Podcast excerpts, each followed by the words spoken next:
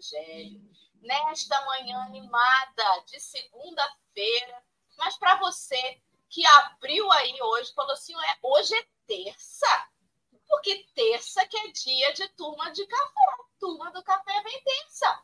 Por que, que hoje está todo mundo reunido? O que será, gente, que aconteceu nesse café hoje, nessa segunda?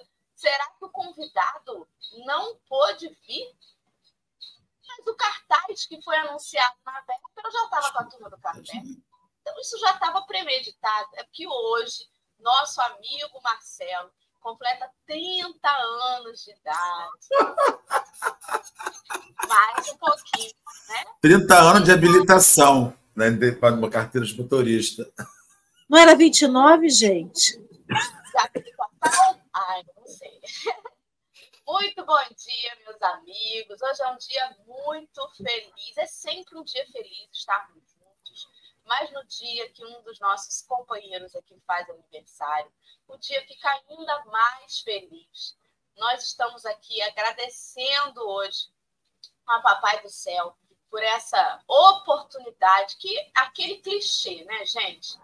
O aniversário é seu, mas quem ganha o presente somos nós. É verdade, Marcelo. Marcelo, Cafona. A, gente, a gente te ama tanto, Marcelo, tanto. Uma coisa assim indescritível.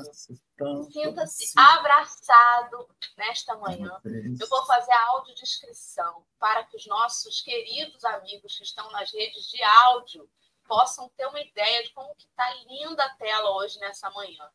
Nós estamos numa tela principal do YouTube, divididos em cinco retângulos dentro dela, três acima e dois abaixo. No canto superior esquerdo tem uma tarde escrito Café com Evangelho, em letras pretas, no fundo rosa.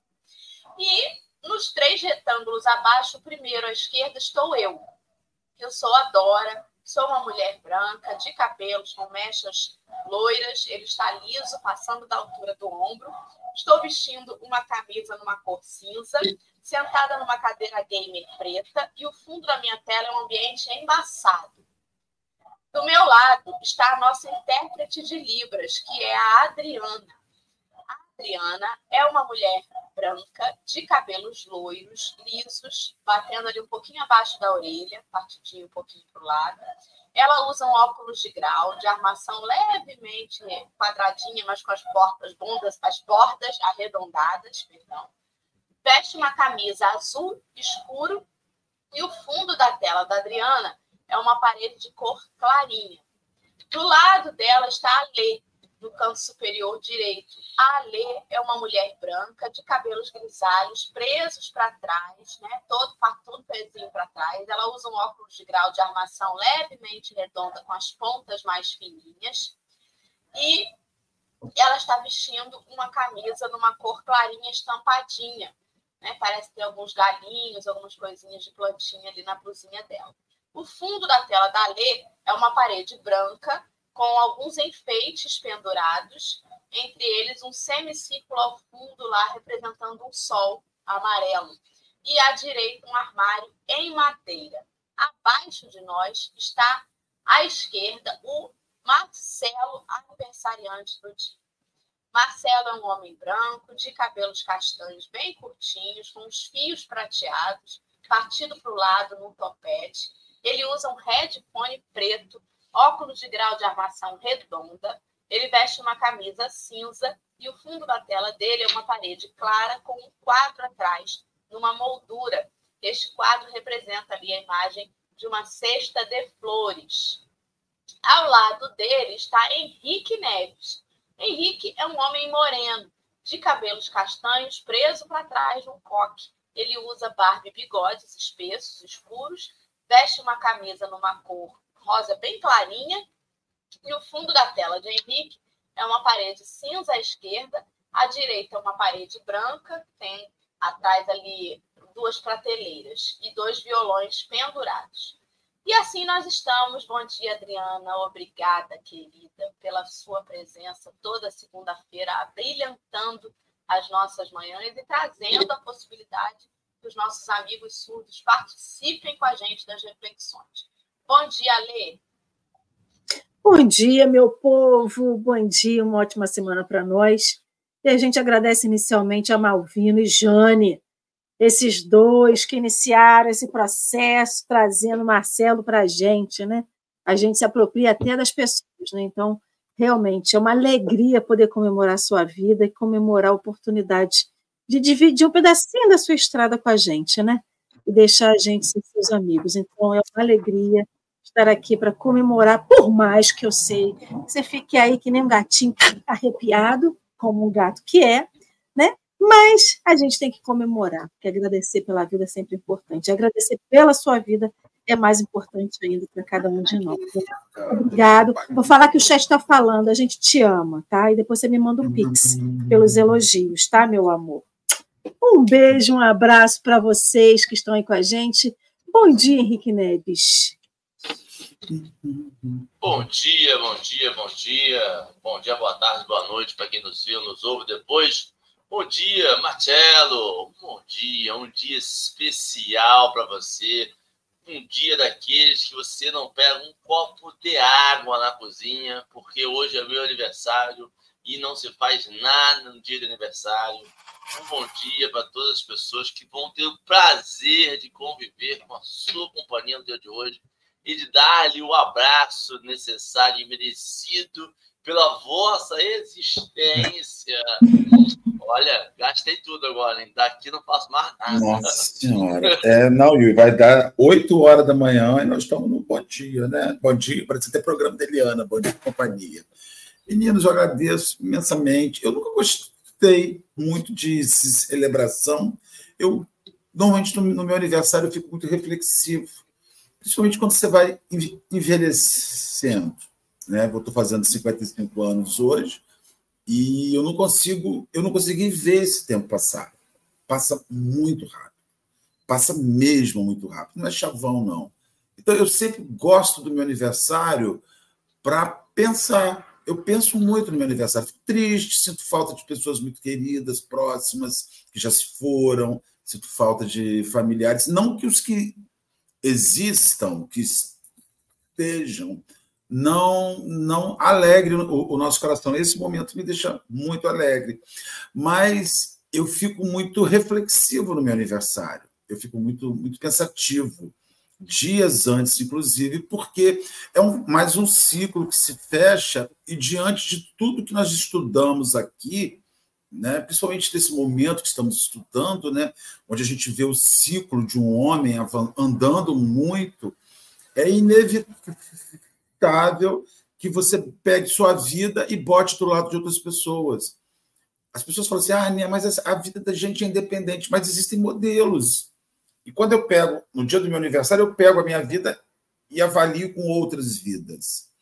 Avalio, avalio com tudo avalio com, com, com as outras escolhas das pessoas, com as minhas escolhas certas, com as minhas escolhas erradas. Então, é por isso que eu nunca gostei muito de aniversário, não. Assim, do aniversário tradicional festivo.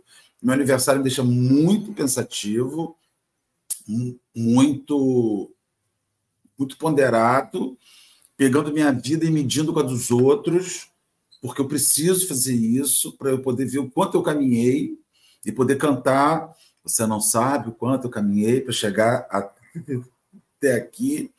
Mas é isso. Eu agradeço imensamente a alegria, o carinho, a amizade, o amor, que eu sei que é real, apesar de não entender por quê, porque eu sou uma pessoa insuportável, mas eu sei que é real. Eu sou uma pessoa que cobra horário, cobra chegada, esculhamba no WhatsApp, entendeu? Mas eu agradeço imensamente. E 27 de novembro, mandar um beijo especial para minha amiga Vera Fischer, que faz aniversário junto comigo hoje. Vera, beijo, tá, querida?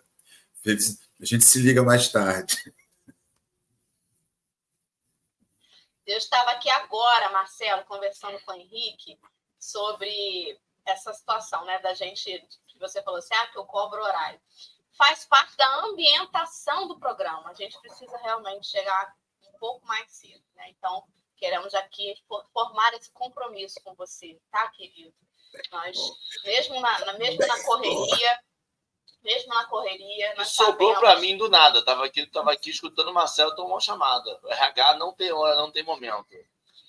Não, mesmo na correria a gente tem que fazer, faz parte do compromisso. Então, está aqui estabelecido para. Não, é porque eu sinto falta, eu chego a Alessandra. Está bem mais cedo, inclusive talvez a gente até atrase para entrar, porque o pré-café quando engrena, aí se a gente atrasar muito para entrar, não é porque a gente está atrasada, é porque o pré-café rendeu. Está rendendo. Queridos, vamos então ao que realmente viemos fazer hoje aqui, além de puxar o saco de Marcelo que a gente ama, é estudar.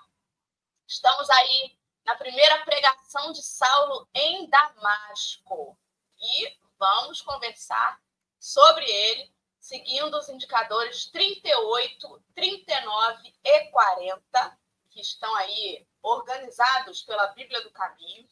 Algumas pessoas estão tendo dificuldade de acessar o link, né, clicando do celular. Fiz alguns testes. Realmente, às vezes, o navegador que você está usando pode ser que não esteja compatível no celular.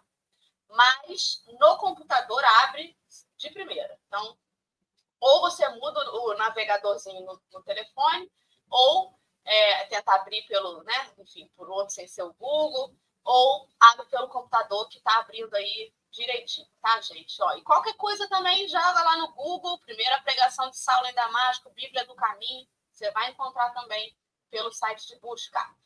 E vamos então orar, né? Eu vou fazer a prece rapidinho para que a gente possa começar o estudo. Vou deixar o encerramento com o aniversariante, tá, aniversariante? Você trouxe o poema para ler? Então tá bom, vamos lá. Querido Deus, vamos agradecer essa alegria que é começar o dia estudando e com os nossos amigos, né? Que a gente possa se fazer assim merecedor, de fato, dessa confiança que a espiritualidade deposita em nós. Porque quando o conhecimento nos é ofertado, há uma confiança da, da providência divina em que a gente já consiga aproveitá-lo e fazer mudar a nossa própria vida e o nosso entorno. Então, Senhor, encoraja-nos nesse dia, começando essa semana juntos, esteja sempre do nosso lado. Sobretudo, Senhor, nesse dia de hoje, acolha carinhosamente o coração de Marcelo, com todos os seus medos, suas saudades, suas angústias, que os seus planejamentos possam ser pautados sempre no bem, no amor e no perdão. E que sua vida possa ser útil para tudo aquilo que foi planejado para ele. Obrigada pela oportunidade de termos essa amizade que nos faz tão bem e que a gente consiga comemorar muitas e muitas outras vezes essa data. Que assim, Senhor, possa ser, graças a Deus. E será. Profetizo. Vamos lá. Fala, muito, pô, muito triste. Não, eu tô triste, Dora. Você nem Por chorou. Quê? Porque eu não mereci é, uma lágrima sua. Eu não mereci uma lágrima, você entendeu? Mas é porque. Mas é porque. Tá vendo, Henrique? Eu, tá... eu sou bipolar, você sabe, né? Ou eu tô numa euforia danada, Ou tá equilibrado. Hoje o remédio fez efeito. O remédio fez efeito hoje, vamos dizer assim. No aniversário da Alessandra, eu estava em lágrimas. Amanhã eu choro com você, Marcelo, pessoalmente. Vamos lá. Vou botar na tela, então, a nossa amiga Adriana e o texto de hoje. Espera aí. Calma, calma, muita calma. O texto na tela, Adriana está aí à esquerda e o texto à direita, do ladinho dela. Henrique, você pode fazer a leitura para gente? Posso. Com a palavra, o ex-rabino ergueu a fronte nobremente, como costumava fazer nos seus dias triunfais. Varões de Israel, começou em tom solene. Em nome do Todo-Poderoso, venho anunciar-vos hoje, pela primeira vez, as verdades da nova revelação. Temos ignorado até hoje o fato culminante da vida da humanidade. O Messias prometido já veio. consoante o afirmaram os profetas que se glorificaram na virtude e no sofrimento. Jesus de Nazaré é o Salvador dos pecadores. Uma bomba que estourasse no recinto não causaria maior espanto. Todos fixavam o orador atônitos. A assembleia estava obstúpida. Saulo, contudo, prosseguia intrépido depois de uma pausa. Não vos assombreis com o que vos digo. Conheceis minha consciência pela retidão de minha vida, pela minha fidelidade às leis divinas. Pois bem, é com este patrimônio do passado que vos falo hoje, reparando as faltas involuntárias que cometi nos impulsos sinceros de uma perseguição cruel e injusta. Em Jerusalém, fui o primeiro a condenar os apóstolos do caminho. Provoquei a união de romanos e israelitas para a repressão, sem tréguas, a todas as atividades que se prendessem ao Nazareno. Varejei lares sagrados, encarcerei mulheres e crianças, submeti alguns à pena de morte. Ocasionei um vasto êxodo das massas operárias que trabalhavam pacificamente na cidade para o seu progresso. Criei para todos os espíritos mais sinceros um regime de sombras e terrores. Fiz tudo isso na falsa suposição de defender a Deus como seu Pai Supremo necessitasse de míseros defensores. Mas de viagem, mas de viagem para esta cidade, autorizado pelo Sinédrio e pela Corte Provincial para invadir os lares alheios e perseguir criaturas inofensivas e inocentes, eis que Jesus me aparece às vossas portas e me pergunta em pleno meio-dia, na paisagem desolar desolada e deserta. Saulo, Saulo, por que me persegues? A essa evocação, a voz eloquente se enternecia e as lágrimas lhe corriam copiosas. Interrompera-se ao recordar a ocorrência decisiva do seu destino. Os ouvintes contemplavam-no assombrados. Que é isso? Diziam alguns. O doutor de Tarso Graceja, afirmavam outros sorrindo, convictos de que o jovem tribuno estivesse buscando maior efeito oratório.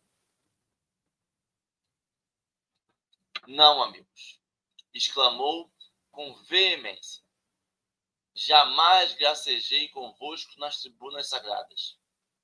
O Deus justo não permitiu que minha violência criminosa fosse até o fim, em detrimento da verdade, e consentiu, por misericórdia de acréscimo, que o mísero servo não encontrasse a morte sem vos trazer a luz da crença nova. Estamos voltando agora para a tela anterior. Pronto. Agora sim, Henrique, você quer fazer algum comentário, querido? Não. Pode ser, Marcelo. Marcelo quer estrear? Abrir aí? Henrique está te dando a palavra? Não? Então eu vou seguir, gente. Ó, vocês sabem que eu, eu, eu, eu vou geralmente numa palavrinha que me chama atenção. Né? E a palavra que me chama atenção faz um, um déjà vu com o que já aconteceu. Ele está contando ali para aquela assembleia, estava todo mundo espantado, né? De como assim, gente? Como que esse cara tá falando de Jesus? E aí ele foi contar o que, que aconteceu e dizendo mesmo o que, que ele estava indo fazer naquela cidade. Falando mesmo que ele era aquele que tinha condenado os apóstolos do caminho, que provocou a união dos romanos e dos israelitas, sem tréguas, né? Que ele varejou lares, encarcerou mulheres e crianças, ou seja, estava fazendo uma confissão de todos os erros dele. Ali, abertamente para todo mundo, e dizendo que ele havia se transformado, os seus ideais haviam é, modificado após o um encontro com Jesus. E aí ele diz: em pleno meio-dia, na paisagem desolada e deserta. Aí eu costumo, é, já pelo método de, de, de, estudar minuciosamente, tirar umas palavrinhas né, e, e tentar tirar o espírito da letra. Às vezes eu acho que pode ser que tenha sido colocado ali sem nenhuma intenção, mas a mim passa uma mensagem subliminar. Em pleno meio-dia, ele não tinha esses relógios que a gente usa hoje de pulso, né? Não tocou o alarme dele do almoço, e aí ele sabe por isso foi meio-dia.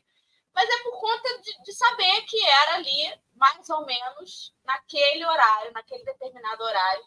E meio-dia tem um significado muito interessante. A gente já estudou aqui alguns textos de Emmanuel, né, em outras oportunidades ao longo desses quase quatro anos, em que falou sobre meia-noite e falou sobre o dia e a noite como metáfora de vida e morte, como metáfora de estar encarnado e estar desencarnado, como metáfora de você estar vivendo de forma mecânica, né? E você estar desperto. E esse meio-dia traz para mim de novo essa mesma analogia. Foi no meio-dia, ou seja, no decorrer da vida dele, Jesus apareceu. Que bom! Que bom que ele teve essa oportunidade ainda na metade da estrada, vamos dizer assim, da estrada da vida, né? Que é daquele tempo de vida que ele se colocou ali para estar aqui reencarnado. E quantas vezes a gente percebe que existe um tempo para maturação do espírito? A gente fala muito que a infância é um período que o espírito está meio lá, né? ainda não tem a formação do corpo físico adequada para poder dar conta daquilo que veio planejado para fazer. Aí vem a adolescência, quando começam os conflitos, que aquele espírito começa a ter aquela inconscientemente, mas aquele medo de, meu Deus, será que eu vou fracassar? Será que eu não vou? Porque é na fase adulta, normalmente, que a gente está na possibilidade de manifestar, de fato, o que a gente veio concretizar na atual existência. E foi nesse momento, no, no meio-dia de, de, Paulo de Tarso, né, de Saulo, que ele teve esse despertamento, né, esse despertar com Jesus. E como que deve ser difícil você fazer toda uma trajetória até um certo ponto e realizar uma mudança e deixar essa mudança tão exposta a esse ponto. Né? Foi no meio-dia porque precisava ser às claras, porque não era para ser escondido, porque era para ser evidenciado. E ele fez questão de evidenciar. Ele não tentou fingir ser alguém que ele não era. Ele deixou claro que ele era aquele ali mesmo, né? Que até 11h59 estava perseguindo, estava sem trégua, estava impiedoso. Meio-dia em um, ele já estava buscando um entendimento diferente. E aí eu fico pensando, para quando que o nosso relógio espiritual bate meio-dia? E se depois de bater meio-dia, se a gente tem esta coragem de se expor desta maneira?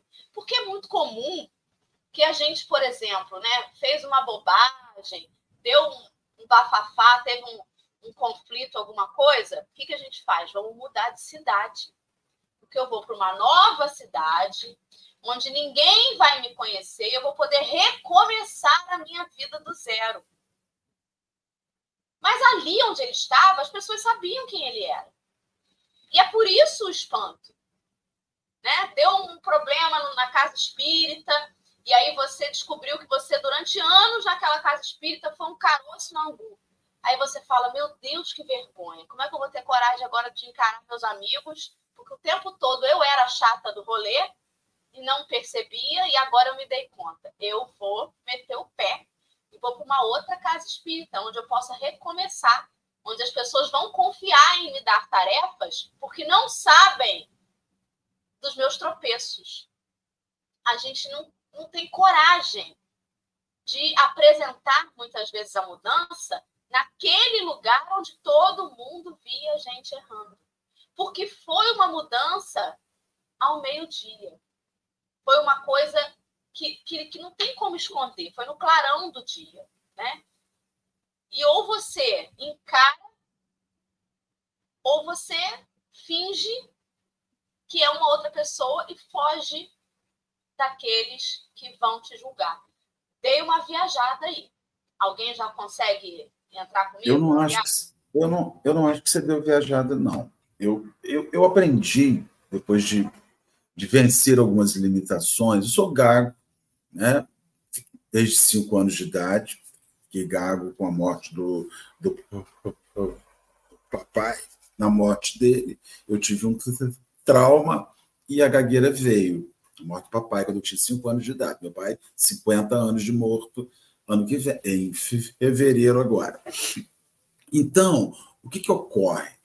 Eu comecei a vencer determinadas etapas. Isso aqui é uma vitória do meu limite. Então, eu, com isso, eu comecei a olhar para determinadas situações e não ver só a realização. Isso é, é uma coisa minha. É ver o esforço para chegar àquele lugar.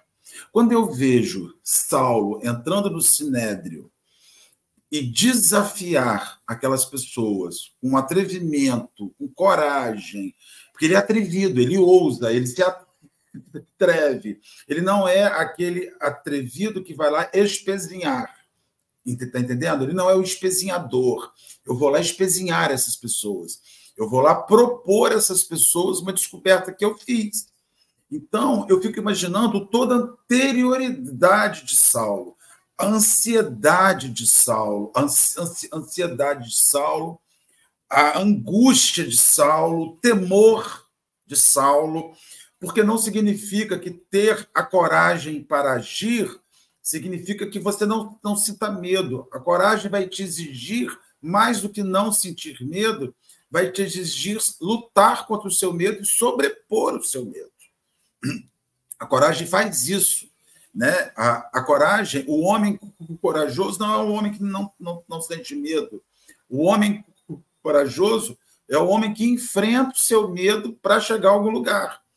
Então, assim, quando eu escuto uma pessoa dizer eu não tenho medo de nada, isso não é verdade. Nós temos, todo mundo tem medo. Todo mundo tem medo, todo mundo. E é natural que se tenha o medo. A coragem é superar o seu receio. Então, quando eu vejo essa cena que Emmanuel desenha, eu fico imaginando até Saulo abrir a boca e começar a falar o que aquele, que aquele homem sentia.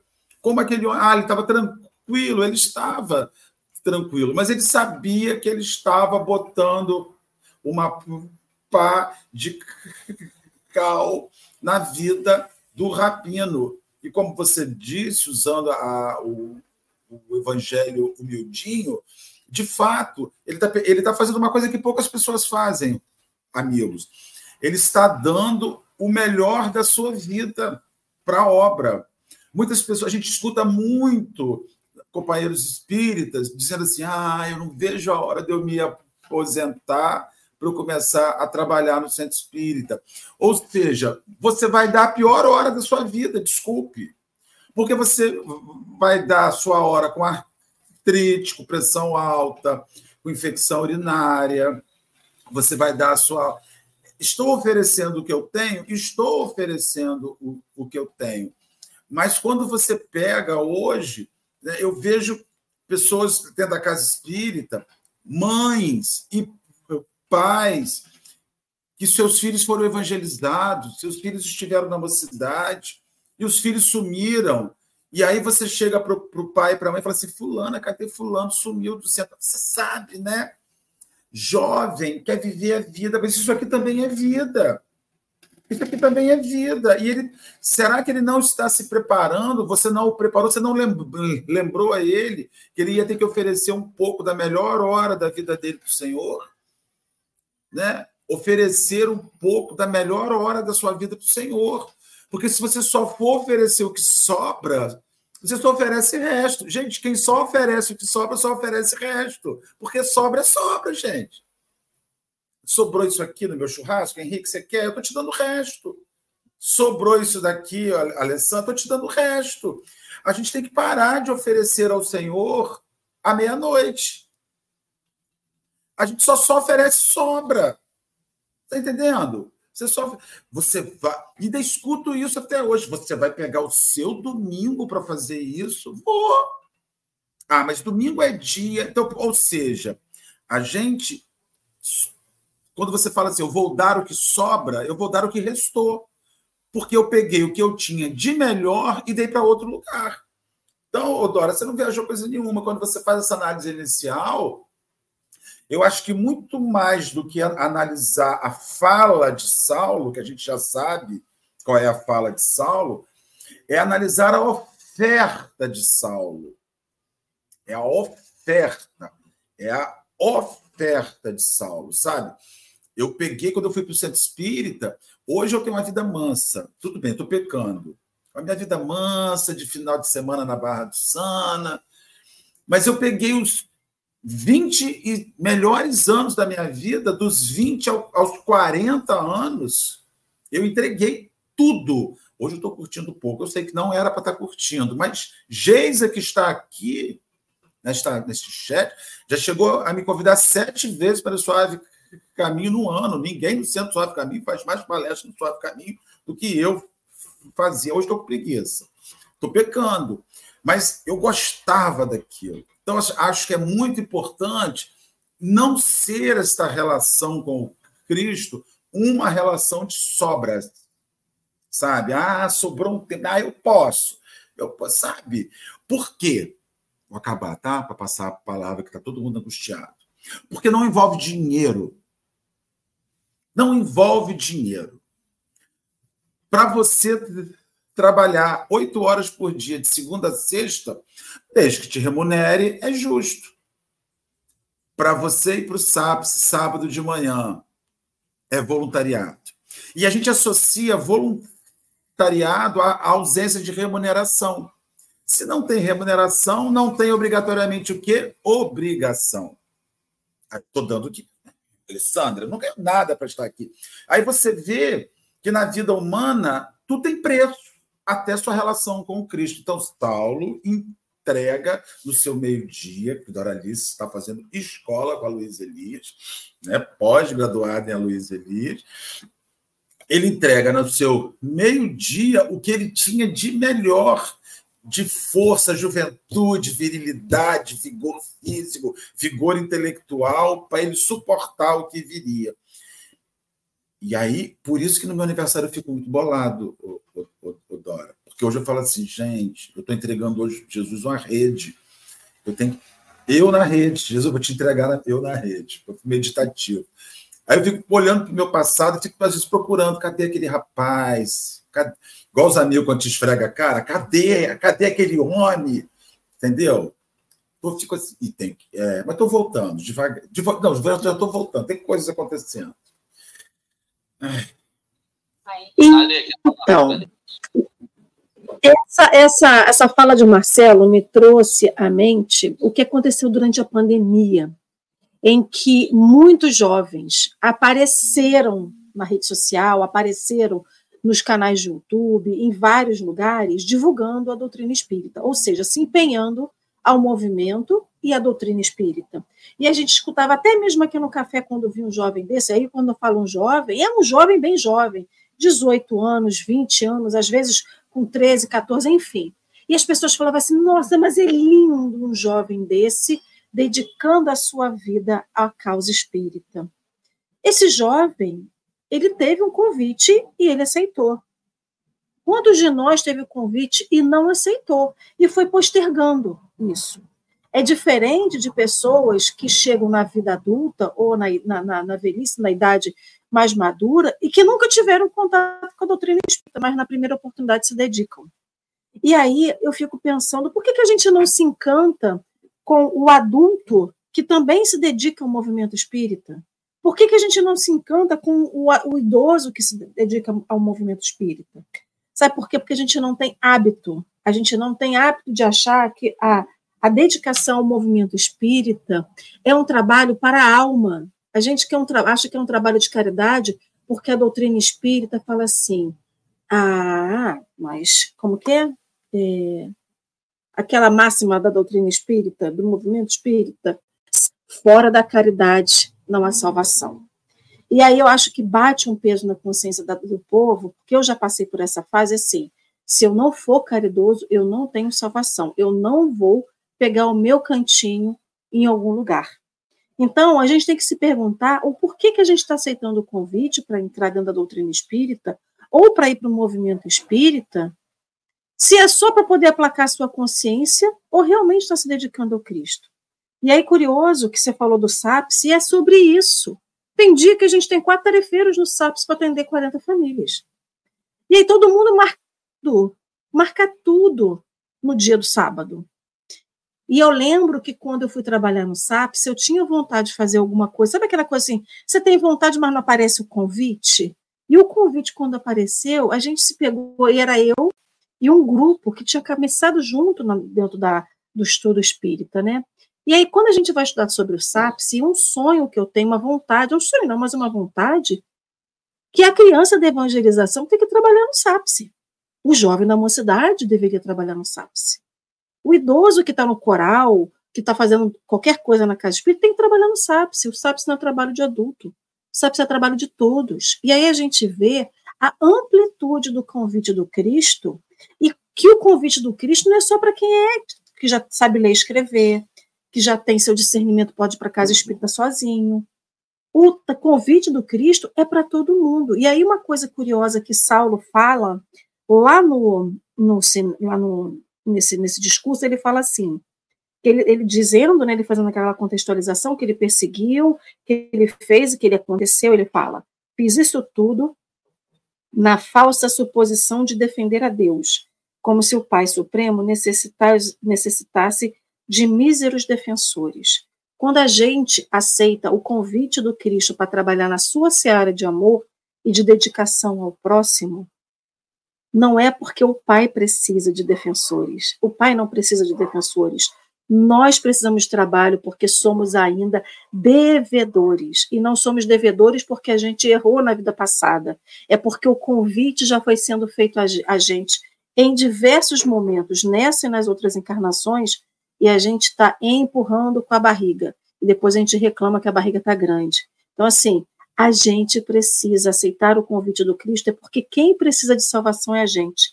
Não é, o de, não é Deus, não é Jesus que precisa de defensor, né?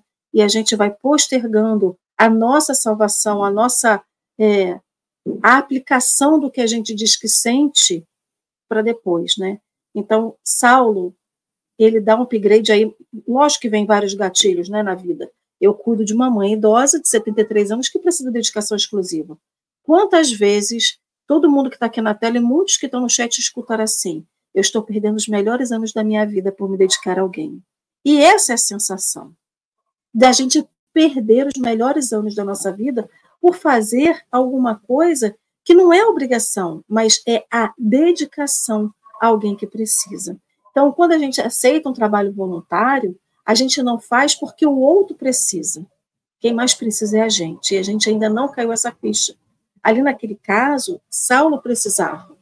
Aqueles precisavam ouvir, precisavam, mas muito mais de quem precisava ouvir, ele precisava falar.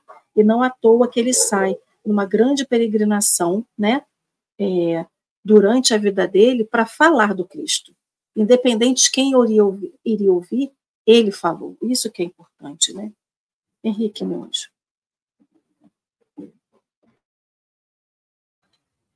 Perdão. É, não, é, Ale, eu achei, pessoas como pode, né? Você lembrou da mesma coisa que eu, só que você foi para outro caminho, né? Olha só, na hora da, da, da revolução que ia acontecer no espiritismo, com esta grande mocidade que vinha com uma sabedoria profunda do espiritismo e pareciam, a gente lembra de as crianças indigos chegaram, as coisas, sabe? E aí a gente vê, Sandra, que acabou a pandemia, a vida material começou a se impor mais, e muitos e muitos e muitos sumiram. Voltaram para a multidão. Mas eram pessoas maravilhosas. Eram pessoas que vinham aqui e falavam: Meu Deus do céu, gente, aonde essas pessoas estavam escondidas? E sumiram. E aí me lembra muito a fala do Marcelo. Algumas nem respondem mais. Sumiram, sabe por quê? Porque não tem mais tempo. E aí. Para o Cristo. É, a pandemia, a pandemia que ia ser o arrebatamento, que ia separar o joio do trigo, e que talvez fosse um sinal dos novos tempos, que veio para acordar a humanidade, serviu como desculpa. Só. Uns, eu só eu conheci uns quatro Emanuel reencarnados nessa pandemia. É, e aí você percebe que a pandemia foi só uma desculpa para trabalhar com, com, no Cristo. Eu não tenho tempo para fazer, não tenho nada para fazer, vou aqui fazer uma palestra. Não tenho nada para fazer, vou aqui fazer um estudo, não tenho nada para fazer. E quando tiver coisa para fazer? Quando tiver coisa para fazer, eu tenho coisa para fazer. Muito mais importante do que estar aqui e fazer um estudo e fazer alguma coisa.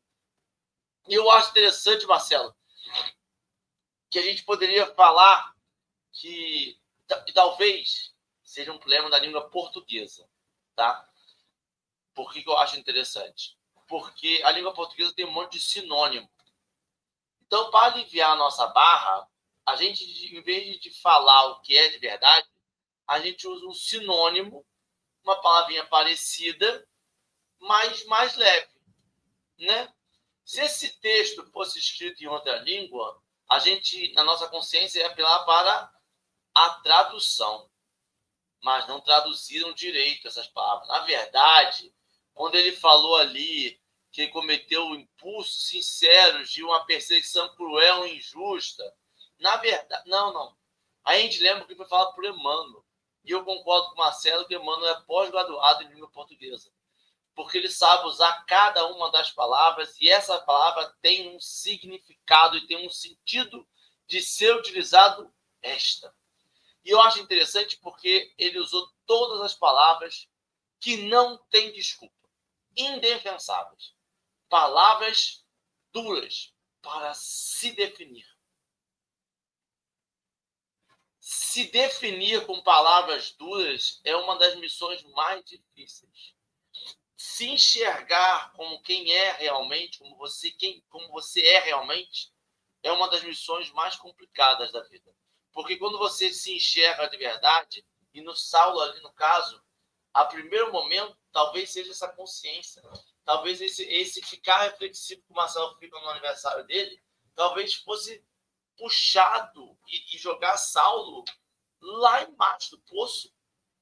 Você imagina você se reconhecer uma pessoa que você foi responsável por dizimar famílias, por matar criança, por um êxodo de pessoas. O que é um êxodo? É tirar as pessoas do seu local, da sua história, da sua cultura, da sua vida e ter que fugir de você. Porque você é o monstro das histórias infantis que as crianças contariam no futuro. É isso que ele está dizendo ali. E é interessante porque ele termina, pelo menos na passagem de hoje, ele termina dizendo que não sou um traidor e nem estou doente. Se estou lúcido. Estou lúcido e continuo seguindo as mesmas leis que me fizeram cometer todas as atrocidades. Eu ainda sou um seguidor das leis. Não adianta me botar na caixinha de ele é um traidor e acabou e nem de quem está dodói e acabou. Eu estou lúcido, eu sei o que eu fiz, eu sei o que eu estou fazendo, eu continuo seguindo a lei, mas termina dizendo: em face de qual todos os nossos. Não, desculpa. A morte sem vos trazer a luz de crença nova. Que o mísero servo não encontrasse a morte sem vos trazer a luz da crença nova. Olha isso. Ele era obrigado a aparecer, ser ele quem era, antes de morrer e apresentar essa crença. E apresentar isso que daria o significado real a todas as escritas, escrituras e palavras que ele leu antes. É, é uma vivência, a gente vai lendo, e aí a gente entende por que o livro é tão grande.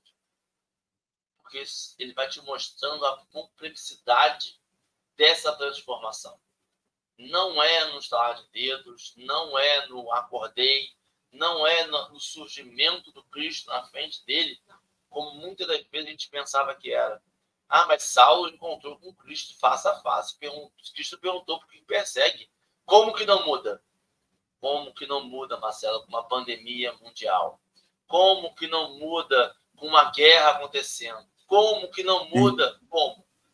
Não muda. Henrique, Henrique, Chico Xavier, ele recebeu 600 livros e um milhão e meio de cartas psicografadas é o que se estima. Em torno de um milhão e meio de pessoas desencarnadas mandaram cartas para seus familiares por Chico. Cada carta dessa, para uma mãe sofrendo, para um pai sofrendo, uma pessoa sofrendo, não vou dizer mãe e pai, porque a gente potencializa dor. Foi um caminho de Damasco, foi um encontro com Cristo. Cada carta dessa foi um encontro com Cristo. Quantas pessoas vocês conhecem que receberam uma carta psicografada e que ficaram impactados? Então, faz assim, ó, bum, e depois faz assim, bum, murcha, murcha. Poucas pessoas. Olha só, se cada carta psicografada que foi um caminho de Damasco, que aquele pai e aquela mãe recebeu, tivesse levado uma pessoa para a casa espírita e que não levou, e que não leu. As pessoas ficam admiradas, ficam felizes, abraçam na sua carta, mas não abraçam naquilo que ela propõe, que é a imortalidade, sobrevivência da alma, comunicabilidade do espírito. A pessoa não está interessada no depois. E aí você volta para uma questão que a gente está afim de caminho de Damasco. Por isso que as pessoas pulam de caminhos de Damasco para caminhos de Damascos, para caminhos de Damascos, e religiões, cada religião, cada experiência, cada vivência. Porque o que poster, posteriormente acontece não nos interessa. Agora, me, me, eu estava lembrando, enquanto, enquanto você comentava, se eu não me engano, em A Caminho da Luz, tem um, um comentário que Emmanuel faz sobre a, a confissão auricular, que era uma prática judaica da época. A pessoa precisava confessar em público os seus delitos, os seus crimes, os seus equívocos. Eu acredito até que um pouco do que Saulo fez no Sinédrio foi uma confissão como essa. Porque diante do Sinédrio, ele, havia pecado e também confessava diante das pessoas a quem ele lesou. Ele estava confessando, porque e no final, porque ele vai, ele vai recordar todo mundo que ele fez mal as casas que ele invadiu, as pessoas que ele matou. Ele estava. Eu vejo até quando no final Emmanuel vai dizer assim: ele lava, as lágrimas desciam copiosamente, é a catarse. Ele, Paulo está fazendo, Saulo está fazendo a catarse, estava passando a vida dele toda a linha para o público. Ele estava mostrando para aquelas pessoas o momento catártico dele. Olha, eu, isso que eu fazia guiado e amparado por uma lei, hoje eu vejo. Eu, ele fala uma coisa muito doida, a culpa que ele carrega. Eu fui responsável pelo êxodo de homens bons que estavam fazendo o seu trabalho. Ou seja, as pessoas foram a Jerusalém para ajudar pobre, para ajudar miserável, para socorrer gente, e com medo de Saulo fugiram. Olha o peso que esse cara está carregando sobre o ombro dele. Eu sou eu fui responsável por tirar pessoas que praticavam sua fé do caminho. Elas foram embora por minha causa. E aí vem a questão que ele tinha. não é que só elas foram embora, é quando elas foram embora, pessoas ficaram carentes delas. Então, a barra de Saulo estava muito suja. E ele, em público, dizia isso. Olha, olha.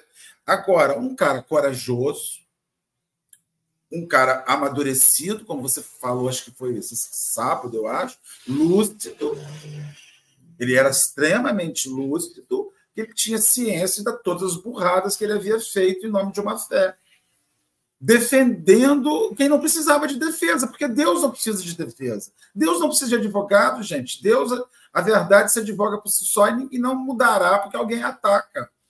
Então, sim, Henrique, meus amigos, eu fiquei pensando muito nessa confissão. Paulo está se confessando no Sinédrio. Ele está se confessando perante as consciências que ele feriu, era o jeito que ele tinha para fazer. Eu vou me confessar aqui e, e, a, e o choro no fim é Ufa, agora todos sabem de fato o que eu penso, todos sabem o que eu sinto. Por isso que eu digo aos companheiros: não guarde suas frustrações, seus, seus segredos mais ocultos precisam ser colocados para fora. Nem que seja na, no consultório de um psicólogo. Porque se você. As pessoas estão morrendo hoje abafadas por elas próprias. Cara, é impressionante como tem gente doente abafada por si própria. Eu, como os meus problemas, eu boto na rede social, tá? boto lá, né? E boto na Rádio Cabo Frio AM, 1530 kHz em Cabo Frio, porque a gente não pode guardar, gente. Saulo ali, ele se porque fica pesado. Como é que você caminha? Como é que Saulo seria um homem novo carregando dentro dele tudo aquilo que ele tinha consciência? ele bota para fora. Essa confissão auricular de Saulo é a confissão oralizada dele para o povo.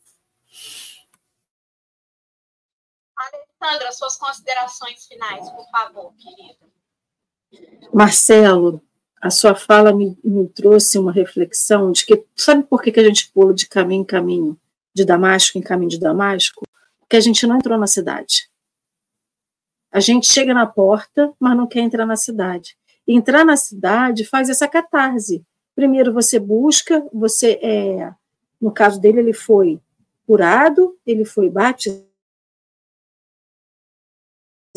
e ele foi em busca. Ele foi em busca de conhecimento, de aprender. Estou travando? Ele foi em busca de aprender, ele foi em busca de fazer a sua confissão e de iniciar o seu apostolado. Enquanto a gente continuar só na porta, ficando só na porta, ludibriado ali pelaquela imagem, ludibriado pelo convite, e não entrar mesmo e decidir fazer as coisas, a gente vai ser que nem os jovens, que nem bomba de fumaça. A gente joga bomba de fumaça e some, joga bomba de fumaça e some. Então a gente diz que se encontrou na porta de Damasco, joga bomba de fumaça e passa para a próxima.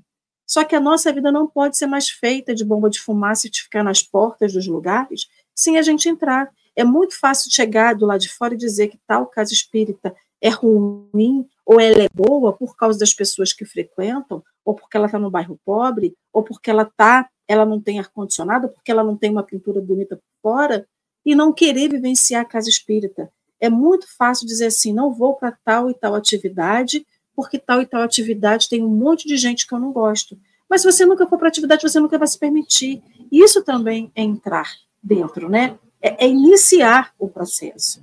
E aí o curioso é que a gente acha que o caminho de Damasco é a nossa salvação, mas ela só vai ser salvação efetiva se a gente quiser. Não adianta a gente vivenciar a porta de Damasco, como esses pais vivenciaram as cartas. Então, assim, eu vivenciei a porta de Damasco. Aquela mensagem me consolou, mas o que, que você faz depois que você consola? Você vai porque é prioridade para você. E o curioso que eu estava vendo justamente processos de autossabotagem que a gente faz com, a gente, né? Conosco, conosco. Uma delas é dizer que a gente não tem tempo. Isso é um processo de autossabotagem. Dizer que a gente não tem tempo para alguma coisa, né? Dizer para a gente que eu não sou boa o suficiente é um processo de autossabotagem. No ano que vem eu faço, também é um processo de sabotagem. E isso tudo são desculpas que a gente utiliza para não entrar na cidade e vivenciar a nossa, a nossa essa, essa, essa visão, esse convite que a gente tem. E aí, Saulo vem dizendo lá no final: o Deus justo não permitiu que a minha violência criminosa fosse até o fim. No caso de Saulo, realmente era uma violência extremamente criminosa, levava as pessoas à morte, encarcerava pessoas. Mas quais os tipos de violência a gente tem praticado na nossa vida? Conosco e com as pessoas que estão ao nosso redor. Com a, a, a gente começa a conhecer outros tipos de violência, que não só a violência física, a violência verbal, a violência moral, o assédio moral. A gente conhece hoje vários outros tipos de violência que a gente faz com as pessoas e a gente não percebe. Então, assim, se a gente realmente tivesse aceitado esse convite de Jesus, entrasse na cidade de Damasco, iniciasse o nosso processo, a gente estaria encerrando o nosso processo de violência. O nosso processo de violência que a gente faz para com o outro. E se a gente ainda está nesse processo, revisite a, o seu convite, revisite a cidade que você entrou, revisite os seus atos, revisite o que você está fazendo, porque talvez esse, esse Deus que é justo, né, porque Deus que é justo não permitiria que você sofresse, fizesse a violência com outras pessoas. E se você ainda está fazendo, talvez você não tenha aceitado tanto Cristo assim quanto acha, né? E essas foram as minhas considerações finais, Henrique. Excelentes considerações. Todos nós, não é Saulo é especial por ter tido esse encontro com Jesus, todos nós temos, só que a gente ignora. Perfeito. Aí, só para finalizar, antes de passar para o Henrique também concluir parte dele, é, a outra coisa que me chamou a atenção é esse comportamento de multidão que ri do outro, né? Eles acharam que Saulo estava fazendo graça e afirmaram isso sorrindo.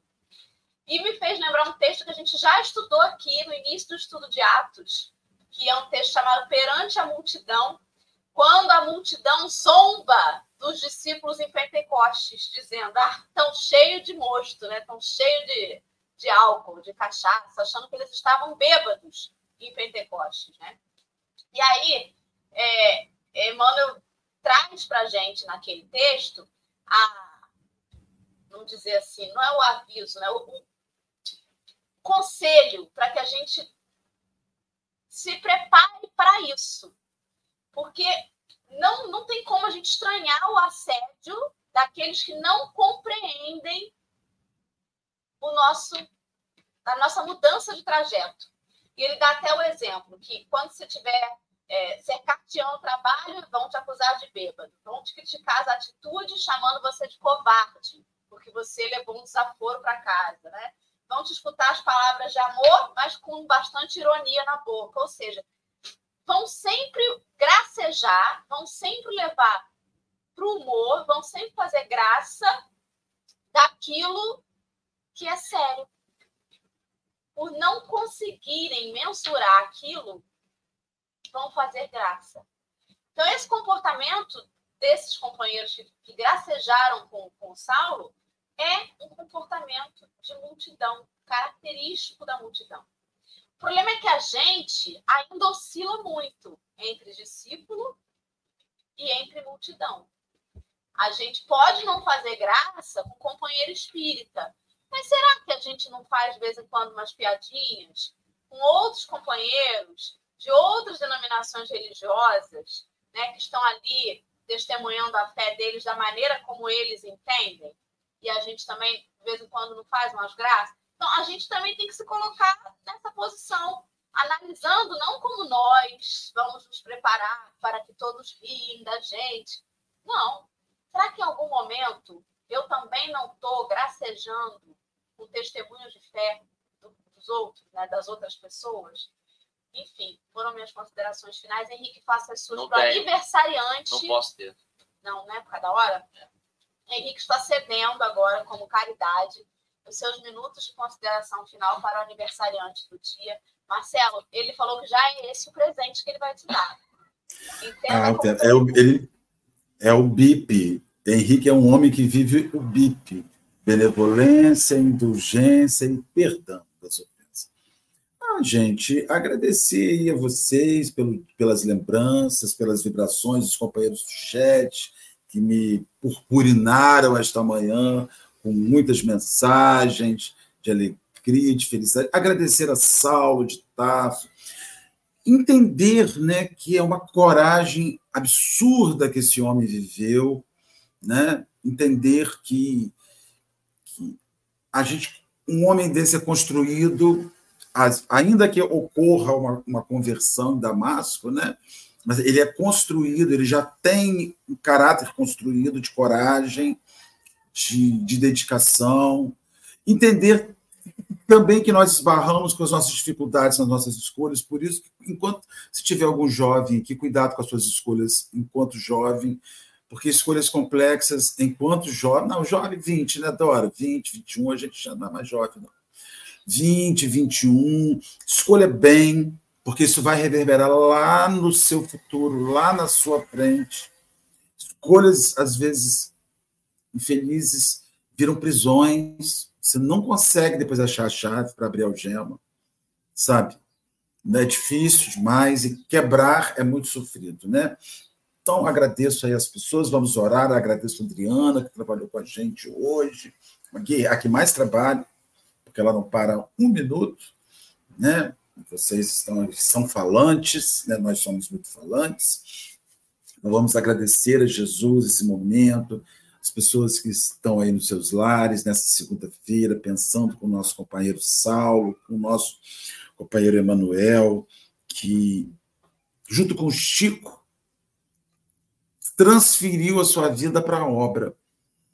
Toda vez que a gente pensar que é difícil ser um jovem espírita, lembremos que o Chico, cinco anos de idade, começou a ver a sua mãe espírito e ali já começou a construir o caminho com a mediunidade, que com 17 anos explode com vigor. E ali, com 21, ele vai dar início ao seu messianato. Com 27, aquele menino publica um primeiro grande livro da sua lavra mediúnica. Então a gente vê que sim, é possível, é possível se tornar adulto, é possível se tornar um homem, é possível se ter um emprego, se desejar uma família e ainda assim servir, ser útil. Obrigado, Senhor, por esses exemplos vivos que nós temos que olhar diariamente para eles e nos avaliar com base nisso. Obrigado, Senhor. Fique conosco hoje e sempre, na graça de Deus. Muito bem, meu povo. Vamos que vamos, que amanhã tem mais café e tem turma do café de novo, que amanhã é terça. Quem vai botar? Marcelinho, ah, não, Marcelo aniversário. Tô com a mão, tô com a mão para cima aqui. Quem vai colocar? Marcelo. O gelo. Vou tocar.